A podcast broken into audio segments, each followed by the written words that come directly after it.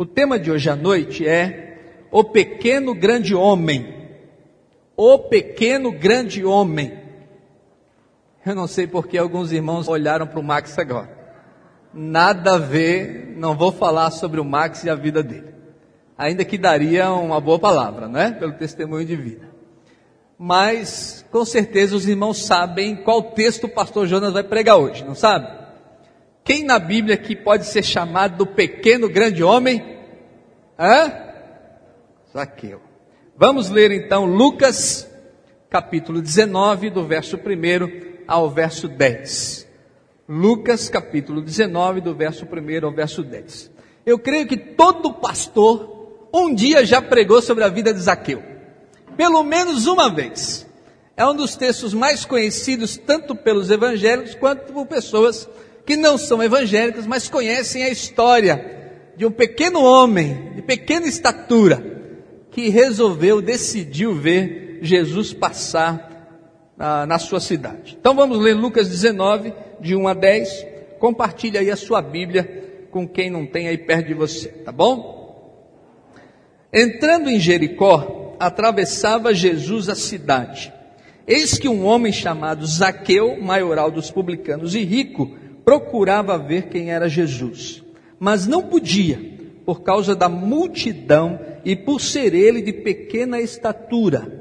Então, correndo adiante, subiu a um sicômoro. Sicômoro é uma figueira brava, uma figueira que dava um fruto não muito bom, um figo não muito bom, que era normalmente uh, servia de alimento para os pobres. Então, correndo adiante, subiu a uma figueira brava, a um sicômoro, a fim de vê-lo porque por ali havia de passar. Quando Jesus chegou àquele lugar, olhando para cima, disse-lhe: Zaqueu, desce depressa, pois me convém ficar hoje em tua casa. Ele desceu a toda pressa e o recebeu com alegria. Outra tradução diz: e recebeu gostoso, não é? Isso é com boa vontade, com determinação, coração aberto. Todos os que viram isto murmuravam, dizendo que ele se hospedara com um homem pecador. Entre mentes, Zaqueu se levantou e disse ao Senhor: Senhor, resolvo dar aos pobres a metade dos meus bens. E se em alguma coisa tenho defraudado alguém, restituo quatro vezes mais. Então Jesus lhe disse: Hoje houve salvação nesta casa, pois que também este é filho de Abraão porque o Filho do Homem veio buscar e salvar o perdido. Amém, irmãos? Que Deus aplique essa palavra ao nosso coração. Meu irmão, minha irmã, eu não sei exatamente quais são os motivos pelos quais a gente acaba vindo à igreja. E eu sei que alguns vêm à igreja porque têm o hábito de vir à igreja, outros vêm à igreja porque têm encontros marcados, outros vêm à igreja porque querem rever pessoas, não é? Mas eu sinceramente nesse momento gostaria de pedir a você que você estivesse aqui e dissesse assim: Senhor, traz uma palavra para mim hoje, uma palavra para o meu coração, traz uma palavra para a minha vida, traz uma palavra para mim essa noite.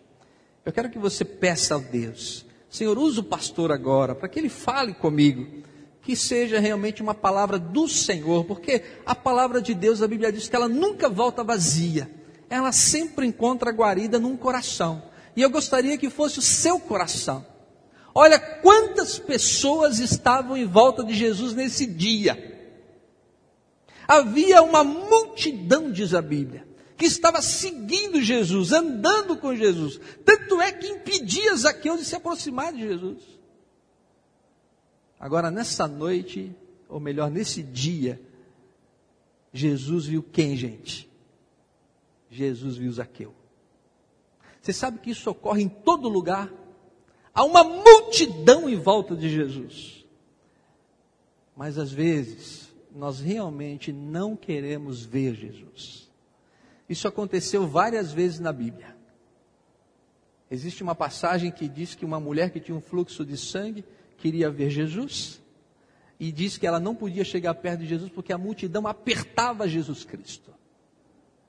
Mas quando essa mulher se envolveu no meio daquela multidão e tocou na bainha da vestimenta de Jesus, Jesus diz assim: saiu algum fluxo de mim, saiu algum poder de mim. Eu senti o fluir do poder de Deus. E Jesus chamou: Quem me tocou? Aí um dos discípulos disse: Senhor, todo mundo está te tocando, todo mundo está te apertando. Como assim quem me tocou? E Jesus diz assim: Uma pessoa me tocou de forma diferente. Era essa mulher do fluxo de sangue.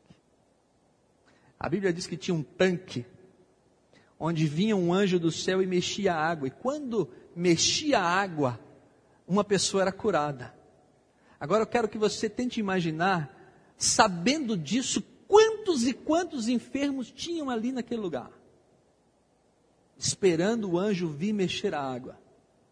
Mas toda vez que o anjo vinha mexer na água, não curava dois, não curava dez, não curava vinte, só curava um aquele que ia e tocava na água. Esses textos são muito interessantes na Bíblia.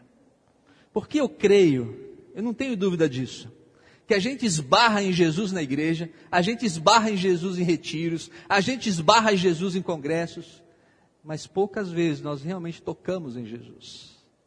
Nós realmente, em poucos momentos da nossa vida, eu estou me incluindo junto com vocês, porque eu posso me lembrar daqueles momentos tremendos onde eu tive uma experiência pessoal com Jesus. De choro, de quebrantamento, de me colocar diante de Deus. Mas isso parte de um desejo do nosso coração. A Bíblia menciona esse homem chamado Zaqueu, que a gente não sabe muito sobre ele, mas a história dele é extremamente popular. A Bíblia só diz que ele era um maioral dos publicanos. Publicano era um coletor de impostos. Um homem que era judeu, e cobrava impostos dos judeus, isso é, cobrava impostos do seu próprio povo e entregava para os romanos.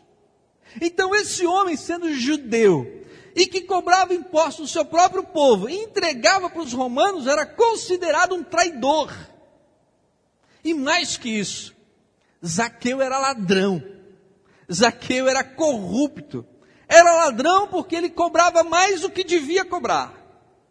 Porque os romanos faziam assim, deixavam uma pessoa responsável por uma região, no caso Zaqueu era responsável por colher ou coletar os impostos de Jericó, que era uma cidade de uma rota comercial intensa, era uma rota comercial de Jerusalém para o Oriente, apenas 23 quilômetros de Jerusalém. Por ali passavam os mercadores. Em Jericó havia uma grande produção de bálsamo, que todas as especiarias e perfumes daquela época passavam pelos mercadores em Jericó e ele cobrava além do que era para cobrar.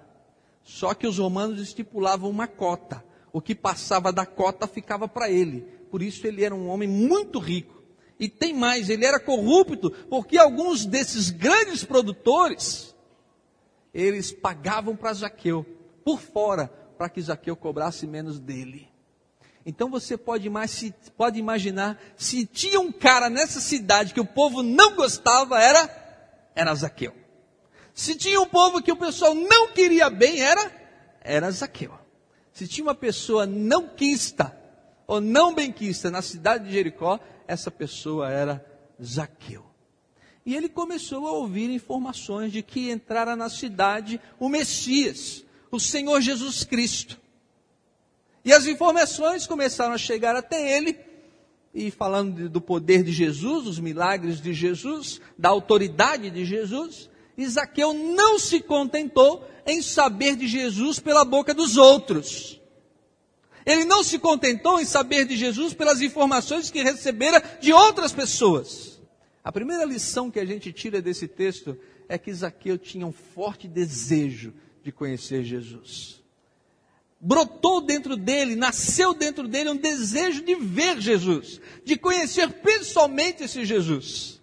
Uma voz dizia dentro desse coração corrupto e pecador para que ele fosse procurar Jesus, para que ele estivesse com Jesus. E a Bíblia diz que ele foi na direção de Cristo. Mas ele tinha dois obstáculos. Um, a multidão. Não deixava ele ver Jesus. Era muita gente. Sempre onde Jesus chegava, a Bíblia diz que a multidão o cercava. E tinha um segundo problema, de ordem pessoal. O que, que era? Ele era de pequena estatura. Não sei se ele era não, mas a Bíblia diz que ele era um homem pequenino.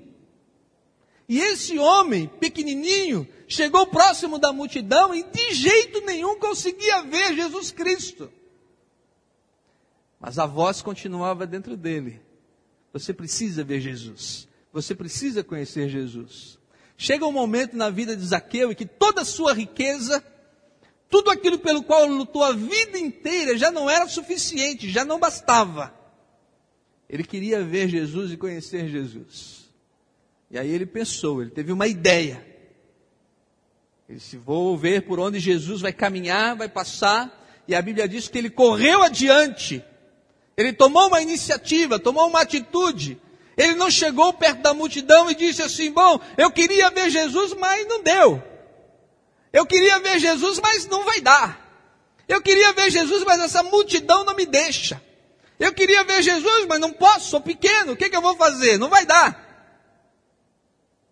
Mas aquela era uma oportunidade, talvez única para Zaqueu, porque Jesus não tinha intenção de parar naquela cidade. Logo em seguida, ele já está a caminho da sua entrada triunfal em Jerusalém. Ele já caminha para Jerusalém. Mas Zaqueu então pensou no lugar e subiu numa árvore para ver Jesus passar. Irmãos, nós temos esse desejo no coração de conhecer Jesus, de saber de Jesus, de celebrar a pessoa de Jesus.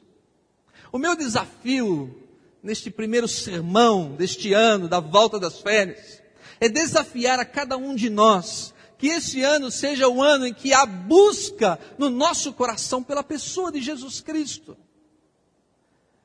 Irmãos, eu tenho andado por aí, tenho pregado em várias igrejas. Estive numa igreja agora nas férias, no meio do culto, eu bati no ombro da Telma e falei assim: Telma, observa só esse povo. Talvez devia ter umas 1.500 pessoas no auditório. Na hora do louvor, todo mundo olhando a banda cantar. Uma linda banda. Uma banda de louvor maravilhosa. Uma igreja desse tamanho tem uma banda fantástica. Um som tremendo, Lindomar. Dessas caixas em cima. Mas o povo não cantava. O povo só olhava. A gente não vem na igreja para ver a banda passar. A gente não vem na igreja para ver a banda tocar. A gente não vem na igreja para assistir o sermão do pastor Jonas, ou de quem quer que seja que pregue. A nossa intenção, a atitude do nosso coração, deve ser o louvor, a adoração. Deve ser a busca pelo conhecimento de Deus. E se queremos conhecer mais a Jesus Cristo, nós precisamos ler mais a Bíblia. Gastar mais tempo com Deus, mais tempo em oração, mais tempo com atitude. O pastor Jonas tem dito aqui que o que muda a nossa vida são aquelas coisas que nós decidimos e fazemos. É ou não é verdade, gente? Quanta coisa a gente pensa em fazer, mas nunca faz. Quantas vezes a gente já pegou um livro para ler leu o primeiro capítulo, metade do segundo e ficou por ali mesmo. Você que está rindo aí, você sabe que é verdade.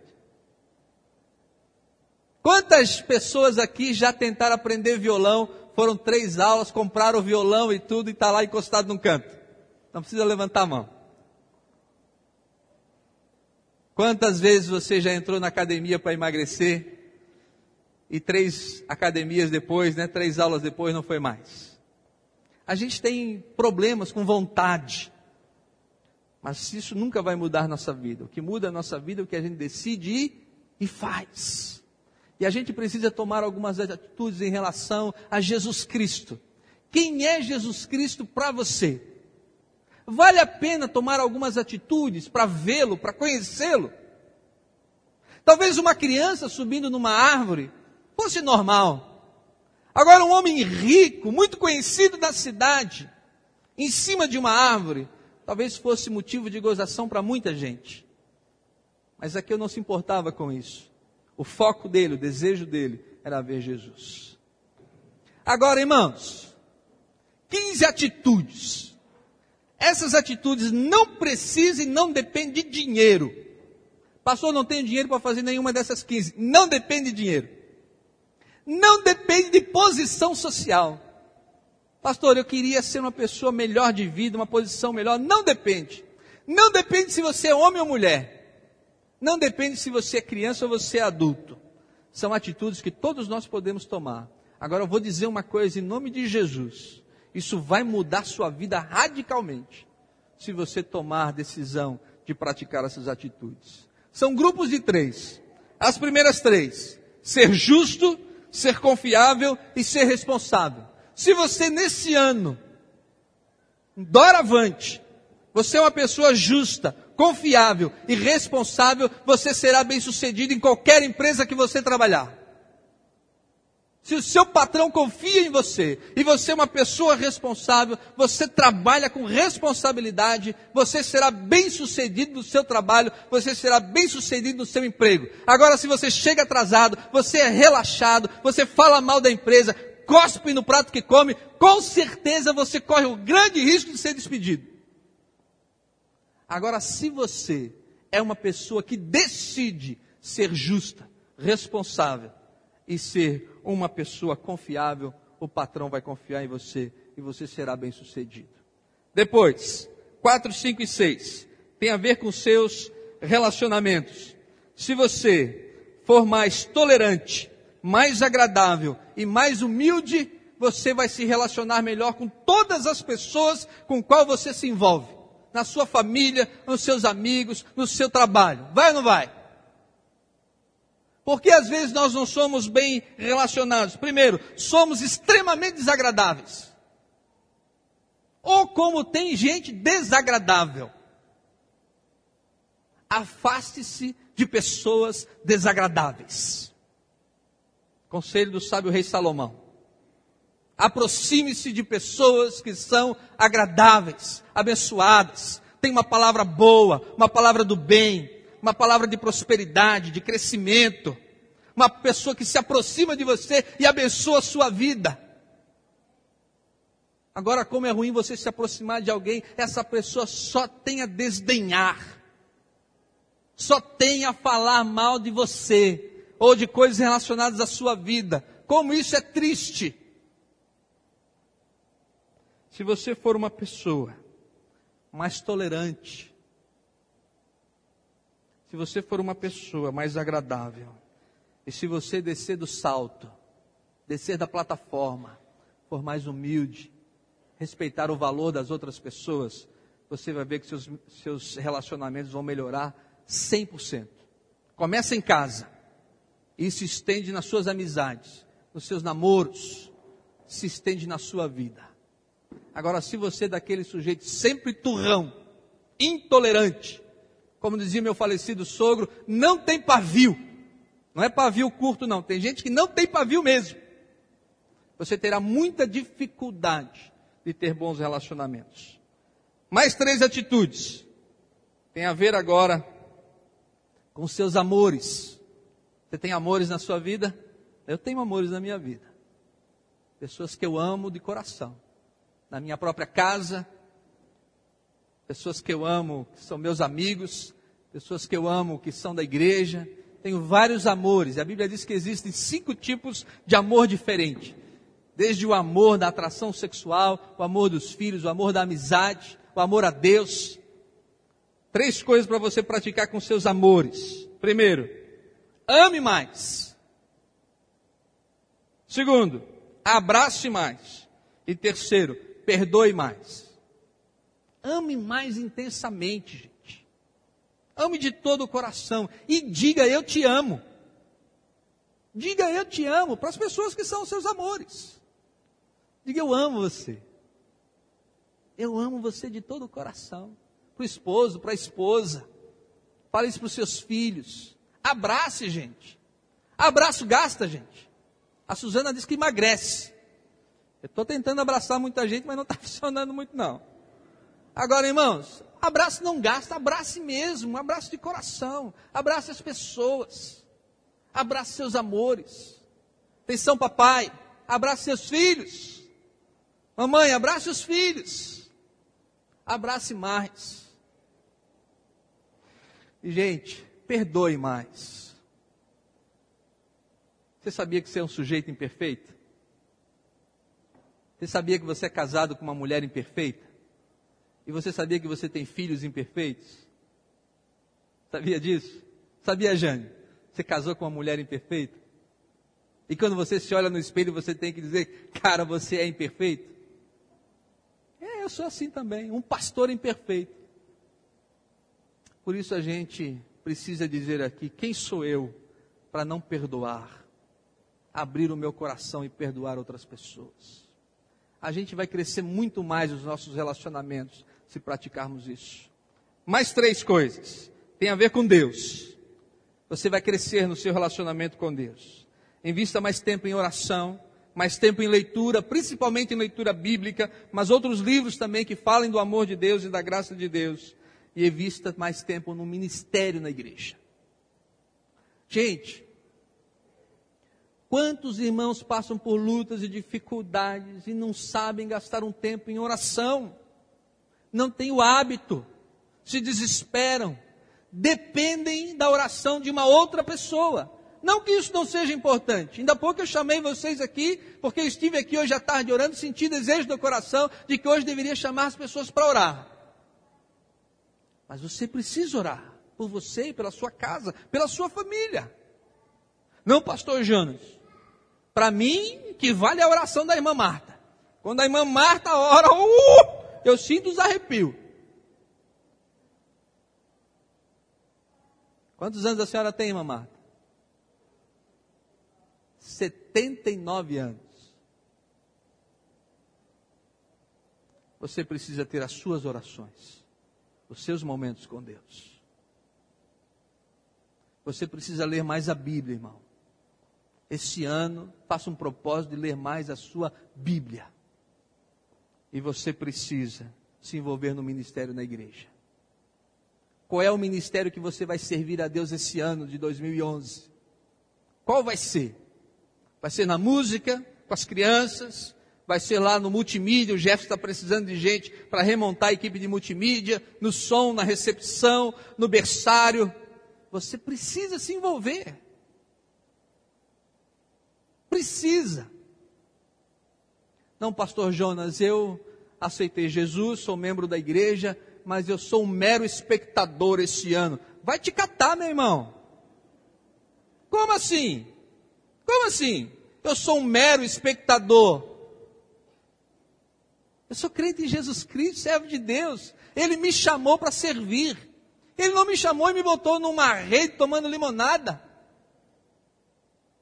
A Bíblia diz que o diabo trabalha dia e noite ele quer ceifar nossas vidas, ceifar a vida de jovens da nossa igreja. E nós precisamos servir ao Senhor, trabalhar para o Senhor, ajudar a igreja a expandir, a crescer, a se desenvolver. Escolha um ministério e trabalhe nesse ano. Fale comigo. Fale com o pastor Tiago. Fale com o pastor Roberto, pastor Prandini. Fale com o Jefferson. Fale com o Lindomar. Fale com o Toninho. Trabalhe. E os três últimos. Acredite, tem a ver comigo agora tem a ver com você. Acreditar nos meus sonhos, trabalhar bem e deixar o passado para trás. Acredite nos seus sonhos. Viu, meu irmão? Acredite nos seus sonhos. Acredite em coisas que você quer fazer, que você quer realizar, principalmente aquelas que você sente que Deus colocou no seu coração. Acredite. Você precisa trabalhar mais e trabalhar bem. Alguém já disse que se uma coisa tem que ser feita, tem que ser bem feita. Quem quer ter sucesso na vida precisa trabalhar. Eu acho que ninguém aqui nasceu em berço de ouro. Ninguém aqui tem pai rico, a não ser o pai do céu. E a Bíblia diz que quando nós trabalhamos, Deus abençoa o nosso trabalho. A Bíblia diz assim: vai ter com a formiga, Ó oh, preguiçoso. Vai ver como a formiga trabalha. E quem já reparou um formigueiro sabe como elas são diligentes. E parece que cada formiga consegue carregar quatro vezes o seu peso. Não é brincadeira, não. Trabalhe. Eu sei que eu preciso trabalhar.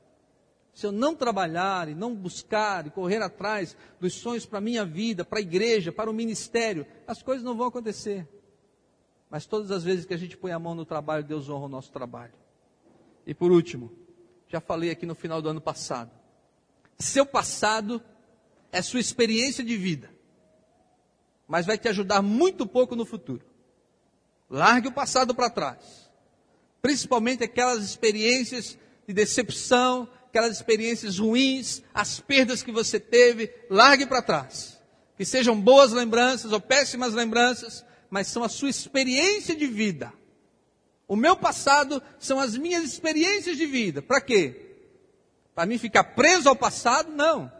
Para mim ser liberto em Cristo Jesus e caminhar para frente, em busca de coisas novas, abençoadas. Caminhe em direção ao seu futuro. Isso depende de atitudes, que Zaqueu teve para ver Jesus. Segunda coisa que nós aprendemos nesse texto. Zaqueu está lá em cima da árvore, aquela multidão vem vindo, Jesus vem vindo naquele meio, muita gente tocando em Jesus, muita gente apertando Jesus. Quando Jesus passa embaixo da árvore, Zaqueu está lá quietinho, já contente da vida porque estava vendo Jesus passar. Acontece algo surpreendente, tremendo, maravilhoso uma revelação da palavra para a gente. A Bíblia diz que Jesus parou, olhou para cima, viu Zaqueu. Gente, a Bíblia diz que Jesus parou, olhou e viu Zaqueu. Toda vez, presta atenção, toda vez que você sobe na sua árvore, da oração, da leitura bíblica, da igreja, da sua dedicação, da sua oferta, Deus vê você. Toda vez que você luta, que você chora, nas vezes que você está na madrugada derramando o seu choro diante do Pai, Deus vê você. Talvez sua esposa não vê, seus filhos não veem, o pastor não te vê, mas Deus vê você. Isso é muito significativo para mim quando eu leio esse texto. Porque Jesus podia ter dado atenção para tanta gente naquele dia ele deu atenção para Zaqueu. E ele não disse assim: desce daí, ô baixinho, seu ladrão, corrupto, desce daí, seu desgraçado. Falou assim? Desce daí, seu anão sem graça. Falou isso? Falou não. Não falou não. É a mais pura expressão da graça de Deus. Um homem que era ladrão, corrupto, disse assim, disse, Jesus disse assim para ele, Zaqueu, chamou ele pelo nome, não disse assim, ô fulano, ô ciclano, ô cara aí em cima, disse Zaqueu, Jesus sabe o teu nome, conhece você, sabe das tuas necessidades, das lutas do teu coração, das tuas dificuldades de alma, de vida, Jesus sabe, te conhece, você não é mais um no meio da multidão. Ele disse, Zaqueu, desce depressa, porque hoje me convém, olha que legal, me convém ficar na tua casa, pousar na tua casa, entrar na tua casa. Meus irmãos, eu gostaria que você pensasse nessa expressão de Jesus. Gostaria que você entendesse, confiasse nele, que você não está sozinho nessa vida, nessa lida o Senhor Jesus te ama. E sabe de uma coisa? Não importa o teu passado. Não importa o tanto quanto você já tenha sido ruim, ou já tenha feito coisas não agradáveis. Se você subir na tua árvore, Jesus vai te ver. E não vai ver para te acusar, mas vai ver para te abençoar, te fortalecer e trazer paz à tua casa porque essa é a expressão da graça de Deus. É tudo o que precisamos, a graça de Deus. Mas a gente precisa tomar uma decisão. Tem momentos na vida, gente, ou a gente vai levando a vida cristã assim, empurrando com a barriga, ou a gente realmente toma uma decisão sincera ao lado de Jesus. Na década de 60, um pastor batista chamado Martin Luther King desenvolveu nos Estados Unidos uma das maiores campanhas da história americana que foi a luta pela igualdade racial, a luta contra o racismo. Mas no dia 7 de março de 1965, 7 de março de 1965, numa ponte chamada Edmund Pettis, é uma ponte que fica no estado do Alabama. 600 negros tentavam atravessar de Salma para Montgomery, onde ali havia um governador extremamente racista. E nesse domingo, conhecido na história americana, você pode encontrar isso na internet, Domingo Sangrento. Nesse dia, 600 negros resolveram atravessar a ponte para pisar naquela cidade onde havia um governante racista. E quando eles estavam no meio da ponte, apareceu do outro lado soldados brancos extremamente armados, apontando as armas na cabeceira da ponte para que aqueles homens negros não atravessassem. Naquele momento eles tiveram que tomar uma decisão. Ou eles simplesmente ouviam falar das palavras de Martin Luther King, de como era bonito, como era bacana a igualdade racial, como seria legal se todos os brancos e negros pudessem viver juntos, ou eles tomavam uma decisão de continuar atravessando a ponte, correndo o risco das suas vidas. Mas eles não pararam a marcha, continuaram a marchar. E veio o inevitável. Aqueles soldados brancos dispararam suas armas e em cima da ponte mataram 525 negros. 525 negros morreram porque acreditaram que podiam marchar na direção daquela desigualdade racial, que é uma das coisas mais terríveis da humanidade. Eles morreram por causa de uma decisão, mas aquele gesto ficou na história. E por causa daquele gesto, a presidência dos Estados Unidos começou a interceder pela liberação da igualdade racial em todo o território americano. Eles não morreram em vão. Eles morreram por uma causa, porque tomaram uma decisão. Eu não sei se seríamos capazes de fazer isso por Jesus Cristo. Eu não sei que importância tem Jesus Cristo nas nossas vidas. Hoje eu tenho que pedir misericórdia a Deus, porque muita gente não veio no culto porque foi no clássico Havaí Figueirense. Eu não sei onde fica aquele texto, buscai primeiro o reino de Deus e a sua justiça, e todas as demais coisas serão acrescentadas. Quando eu cheguei na igreja hoje, um vizinho olhou para mim e disse: Pastor, não vai no jogo hoje? Eu disse: Está longe desse dia acontecer. De algum dia eu deixar de vir à igreja, porque vou assistir o Figueirense jogar.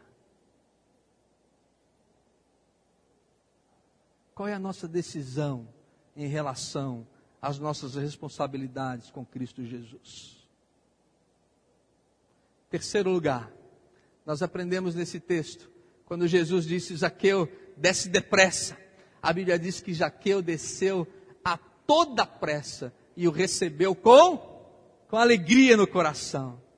Meu irmão, eu posso até ver quase que Zaqueu dando um pulo da árvore, quando Jesus parou, surpreendeu ele e disse: Zaqueu, desce depressa, porque hoje eu quero ir na tua casa. Zaqueu não falou assim, Senhor, peraí, como é que é? Eu não avisei a minha mulher, Senhor, posso ligar para ela? Hoje não, Senhor, a casa não está muito arrumada. Senhor, eu não estava esperando, dá para a gente marcar para amanhã isso? Não foi isso que ele respondeu. Era a sua oportunidade. Ele não titubeou. Naquele momento ele desceu depressa e levou Jesus para sua casa. Não sei se a casa dele estava uma bagunça, não sei como é que estava o estado dos filhos, se a esposa estava esperando ou não. Ele sabia quem era, um homem pecador e corrupto, mas recebeu Jesus com alegria. Receba Jesus na sua vida e na sua casa. Irmão, com alegria, irmão com alegria. Eu fico vendo como às vezes a gente dá umas desculpas tão esfarrapadas para não vir na igreja, para não participar, para não cultuar a Deus, para não dar o nosso testemunho. Para não falar de outras igrejas, vamos falar da gente aqui. Quando a gente tinha o templo antigo, quanta gente chegava perto de mim e dizia: Pastor Jonas, não dá para a gente ficar o culto inteiro de pé, pastor. Porque a igreja tinha 120 cadeiras e nós tínhamos culto de 200 pessoas. As pessoas ficavam em pé, encostadas na lateral, como está o Jefferson ali agora. Dezenas e dezenas de pessoas. Era aquele ambiente apertado, gostoso, abençoado. Não era, irmã Rosalina? Aí a gente veio para um lugar maior. As cadeiras sobraram. E tinha gente que dizia, Pastor Jonas, não dá para ficar aqui, é muito abafado, pastor. Aí nós colocamos ventiladores no teto inteiro. Oito ventiladores, dez ventiladores, não sei. Era só ligar, chegava um bilhetinho para o pastor Jonas. Pastor Jonas, favor desligar o ventilador. Tem muito vento na minha careca. A gente desligava o ventilador. Daqui a pouco vinha outro bilhetinho. Pastor Jonas, favor ligar o ventilador. Estou passando mal dentro da igreja. A gente ligava o ventilador. Os irmãos lembram que um dia o pastor Jonas perdeu a paciência. E falou: ninguém mais liga nem desliga esse ventilador. Aí a gente veio para cá, um lugar grande, alto. E no início era brita, tinha gente que dizia, né? Vocês lembram? Pastor Jonas, enquanto não botar o contrapiso, não vamos mais no culto, porque estou estragando os meus saltos. Vocês lembram que eu tive que pregar um sermão aqui sobre os saltos dos sapatos? Não lembram disso? Pedindo para os irmãos virem de havaiana, virem de rasteirinha, tamanco. Porque a gente tem que vir para cultuar a Deus com alegria, gente. Não dá para vir de salto. A gente tem que vir de rasteirinha. Tem ou não tem, irmão? Agora, pastor Jonas, não dá para ficar dentro daquele galpão. É quente demais. Chega no inverno, pastor Jonas, aquele galpão é frio demais.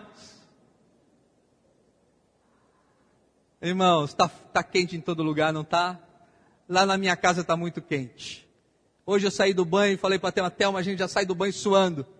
No apartamento da minha filha, ela disse que tem ficado mais na sacada que no apartamento, porque está terrível deve estar assim também na sua casa e vai ficar cada vez pior.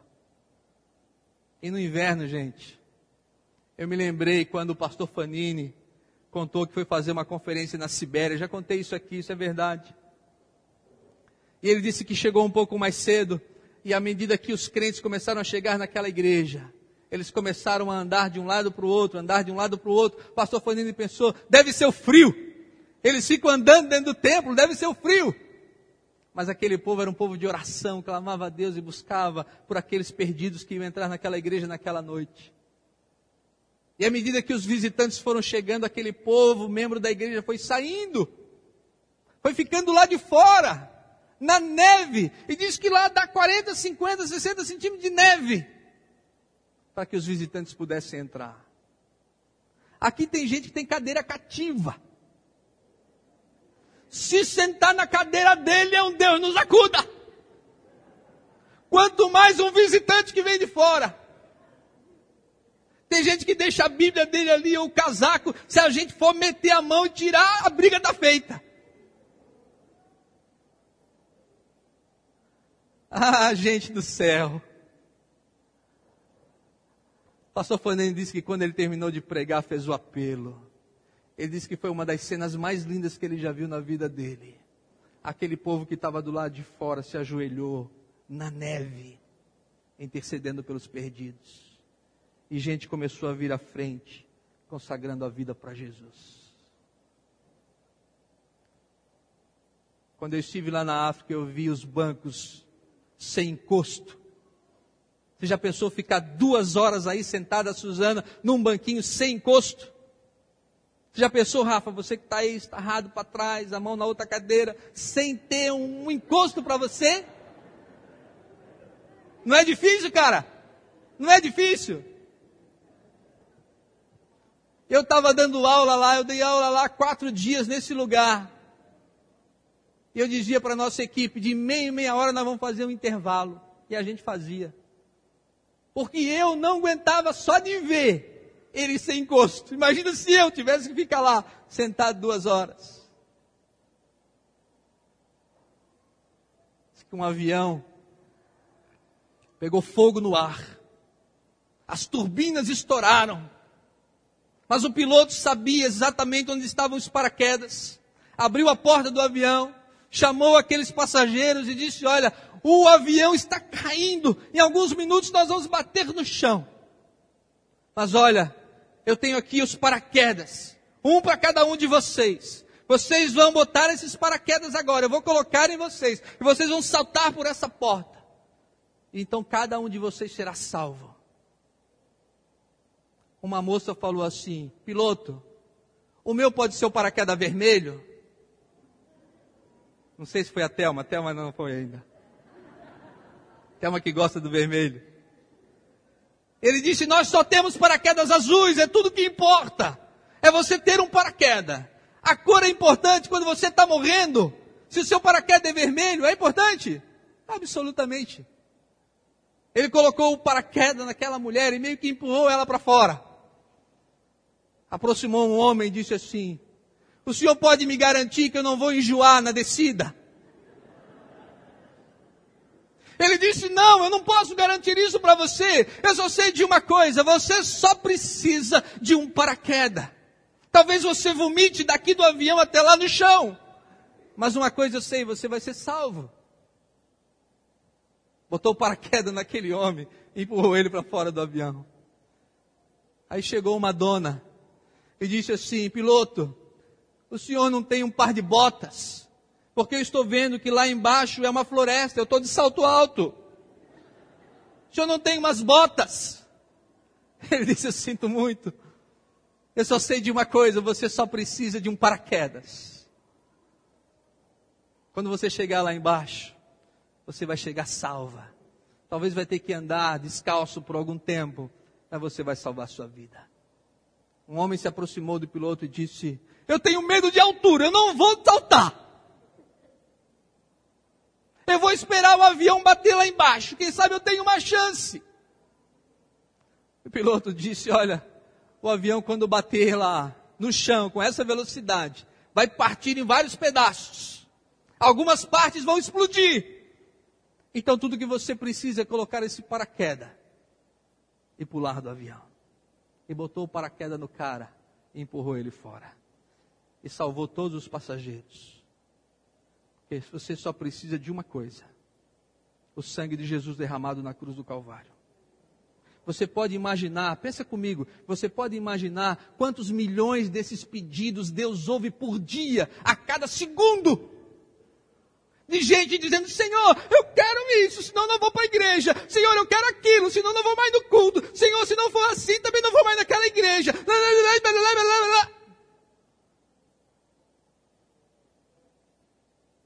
Você não acha que Deus é um sujeito maravilhoso, extremamente paciente, extremamente gracioso para me aguentar?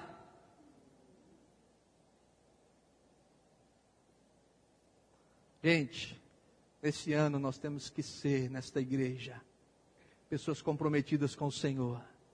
E tudo que a gente precisa é o paraquedas da salvação. Eu não sei se vai ser vermelho. Eu não posso garantir para você se você vai sentir muito calor aqui dentro. Eu não posso garantir para você. A gente está tentando fazer para não ser muito calor, mas eu não posso garantir. Eu nem posso garantir para você que o culto termina às nove horas. Eu não posso garantir. Eu só posso garantir que Jesus Cristo tem um plano de salvação para você. E Ele está preparado para nos dar essa bênção do paraquedas da salvação. E eu não sei o que vai acontecer. Eu não posso prever todo o futuro, mas eu sei de uma coisa: Jesus Cristo tem a resposta para a minha vida, e eu preciso recebê-lo com alegria, gostoso, na minha vida e na minha casa. Amém, irmãos? Vamos parar com frescura, irmãos? porque nós queremos servir a Deus de todo o coração.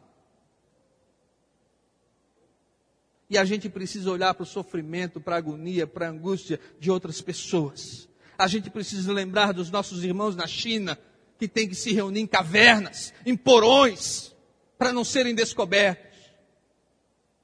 A gente tem que se lembrar que tem gente nesse mundo que, quando fala a palavra Jesus Cristo, é morto sumariamente a gente tem que lembrar que tem gente que quando aceita Jesus é expulso de casa, como os nossos irmãos muçulmanos. Nós estamos bem aqui, irmãos. E vamos ficar melhor. E tudo que a gente precisa é salvação em Jesus Cristo. E o que pudermos fazer para o nosso paraquedas ser melhor, vermelho, arrumar um par de botas, ou quem sabe, dar um remédio para você não enjoar, a gente vai fazer. Mas isso não é o mais importante. O mais importante é dizer: Senhor, até o que eu recebia mais, eu estou disposto a devolver. Porque a quarta e última lição, quando Jesus entra numa vida, ele muda a vida dessa pessoa. Ele transforma a vida dessa pessoa. Ninguém que se encontra com Jesus pessoalmente fica do jeito que está. Sua vida é transformada. E Jesus, hoje houve salvação nessa casa. Meu irmão, você já aceitou Jesus no coração, então sua vida foi transformada. Se ainda não foi transformada, porque você ainda não aceitou Jesus no seu coração. Você tem vindo à igreja, você gosta do culto, gosta do louvor, gosta da mensagem, mas você ainda não foi transformado em Jesus Cristo. Porque quando Jesus entra na sua vida, você é transformado. Aquele que fumava não fuma mais, aquele que bebia não bebe mais, aquele que usava drogas não usa mais, aquele que era promíscuo não é mais, aquele que enganava a esposa não engana mais, a mulher que enganava o marido não engana mais, aquele que era falso não é mais. Tem lugares que você ia, você não vai mais. Palavras que você dizia, você não diz mais. Roupas que você usava, você não usa mais. Porque você agora tem a sua vida transformada por Jesus Cristo. Você agora é crente em Jesus Cristo. A Bíblia diz que Zaqueu lutou a vida inteira para ganhar dinheiro, com a sua ladruagem e sua corrupção. Mas quando Jesus entrou na sua vida, ele disse: Senhor, chama Jesus de Senhor, aquele que manda. E Zaqueu obedece. Se eu roubei de alguém, eu vou devolver. E se eu roubei mais, eu vou devolver de forma quadruplicada. Por que isso agora, gente? Porque Jesus entrou no coração dele. Porque Jesus mudou a vida dele. Porque agora ele é uma nova criatura. O desejo dele de conhecer Jesus era sincero. Quanta gente viu Jesus naquele dia? Quanta gente, uma multidão mas só Zaqueu teve a vida transformada, porque havia sinceridade no coração dele. E o que, que aconteceu com aquela multidão? Eles gostaram? Nossa, que bacana! Jesus mudou a vida de Zaqueu! Olha que maravilha! Falaram isso? Pode colocar o final ali. A Bíblia diz que o povo começou o quê? A murmurar e falar mal de Jesus. Porque Jesus tinha entrado na vida de um homem pecador, na casa de um homem pecador. A multidão aí fora, gente, seus colegas de trabalho, presta atenção, seus colegas de trabalho, gente da sua família, da sua casa, não entende por que você vem à igreja, não entende por que você aceitou Jesus, não entende por que você vem domingo à tarde para o coral, não entende isso, não entende por que você dá um dízimo, você dá uma oferta, eles não entendem, não querem enxergar. Agora você sabe que Jesus fez na sua vida. Você gastava dinheiro com droga, não gasta mais. Gastava dinheiro com cigarro, não gasta mais. Gastava todo o seu dinheiro em bebida, no bar, não gasta mais. Gastava seu dinheiro de sexta a domingo com mulheres, com coisas ruins. E você não gasta mais. Agora você é livre para dar uma oferta para o Senhor. Você é livre para dar o seu dízimo. Antes o diabo te roubava. Antes o diabo te escravizava. Você gastava naquilo que não era pão e era escravo disso. Agora não, agora você é livre para abrir a sua carteira e dar uma oferta, para pegar seu talão de cheque e dar uma oferta. Você é livre em Jesus. E a maioria de nós dá muito menos para Deus do que dava para o diabo quando não era crente. Um amigo meu falou que gastou no fim de semana 360 reais. Num fim de semana. Num fim de semana, pagar ingresso, bebida, mulheres. Eu fico pensando, se esse sujeito se converter, será que ele vai dar 30 reais? Mas quando é escravo do diabo, dá 300, dá 400. Jesus transforma a nossa vida e mudou a vida de Zaqueu. Por isso agora ele era livre para ofertar, livre para entregar, livre para dar aos outros aquilo que as pessoas não compreendem não entendem. Outro dia andando aqui na rua São Pedro, Uma pessoa falou para mim no meio da conversa: É, pastor Jonas, a sua igreja ali é a igreja do ex-drogado, do ex-alcoólatra, do ex-corrupto. Eu conheço um monte de gente ali que não valia nada, agora está lá na igreja. Eu falei: O quê? Falei: Glória a Deus, aleluia. A minha igreja é assim mesmo, um monte de gente que não valia nada, agora é gente de Deus, gente abençoada, gente fortalecida em Cristo, gente com vida transformada, amém, irmãos? Esse é o milagre de Jesus Cristo. É isso mesmo. É ou não é, Lauri? A igreja de Jesus é assim. A Bíblia diz que Jesus veio buscar e salvar o que havia sido perdido. Sabe quem é o perdido? Eu. Você, Roberto. E cada um de vocês. Vocês eram os perdidos pelos quais Jesus veio e morreu na cruz para salvá-los. Amém? Vamos ficar de pé, quero orar por você, pela sua vida.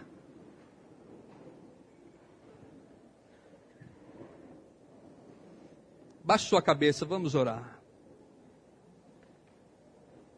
O desafio de hoje à noite.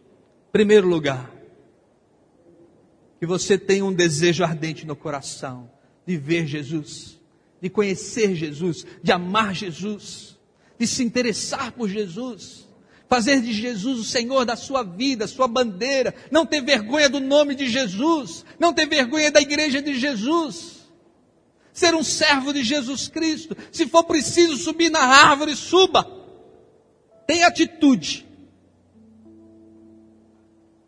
Por uma coisa eu posso dizer para você, com certeza, Jesus vai te ver, Jesus vai te honrar, vai abençoar você, vai entrar na tua casa, vai mudar sua vida. É o que Jesus veio fazer, é a tarefa dele.